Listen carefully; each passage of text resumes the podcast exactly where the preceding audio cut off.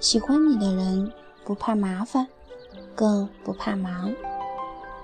在我年轻的时候，我是一个特别害怕麻烦别人的人。但奇怪的事情是，我特别爱和那些理直气壮要求你对他好的人做朋友。但时间久了就会觉得累。这么多年，我从不愿意把这一面示人。直到有一次，我忍不住和他们说：“为什么你们都不主动关心我一下？”结果他们异口同声地说：“因为你心情不好的时候总是躲起来呀。我们以为你就喜欢这样，所以成全你，不闻不问。”听到这个答案，我真是哭笑不得。后来有一次，艾老师聊起他的母亲，说他隔一段时间就会去看望老朋友，都是对方招待。我听完之后，忽然想起我自己的母亲，是一个生怕亏欠别人的人，是一个极怕麻烦别人的人。在我小的时候，对我说的最多的一句话是：“你不要欠别人的。”妹妹接受了亲戚朋友的礼物，他就总会在我面前念叨：“这些人情，我总归还得还回去，你怎么能要呢？”我把这些讲给他听，他说。我终于理解你了。从小到大，我妈妈从没让我觉得人和人之间都是亏欠，反而她很享受这些人情往来，觉得这是活着的乐趣。这是完全两种不同的人生观：一种把人情往来当成乐趣的一部分，一种把这些当成是极大的心理负担。于是也就造就了我和他之间完全不同的性格。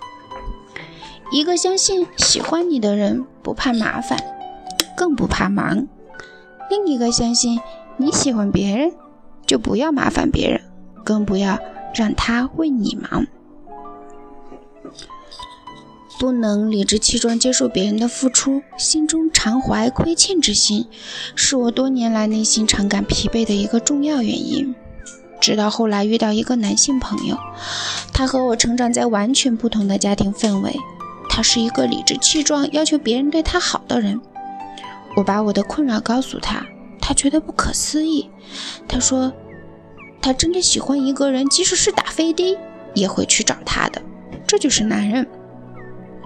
难道你们不觉得累吗？不怕麻烦吗？如果怕麻烦，何必要恋爱呢？人都是自私的。当我愿意为他做特别的事，我恰恰反而知道我是真的爱他的。那个时候。”我开始了解到一件事：吸引带来的也许是情欲，但爱情是用来突破底线和原则的。怕麻烦别人的人都特别擅长为别人突破底线和原则，却不擅长让别人为自己突破。很多女人不明白为什么她们眼里的坏女人能吸引到很多男人。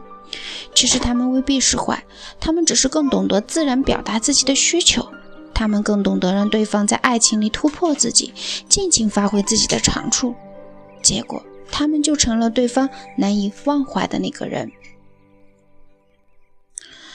仔细想想，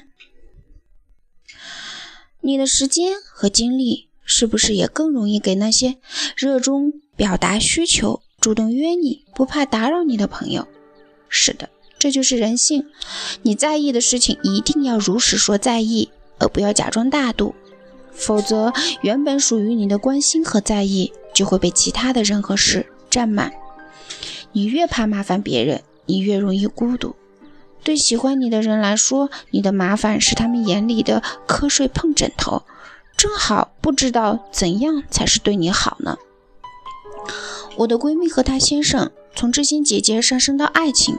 正是因为那段时间，她需要找房子出租，他带着他四处看房，他的细心周到瞬间打动了他。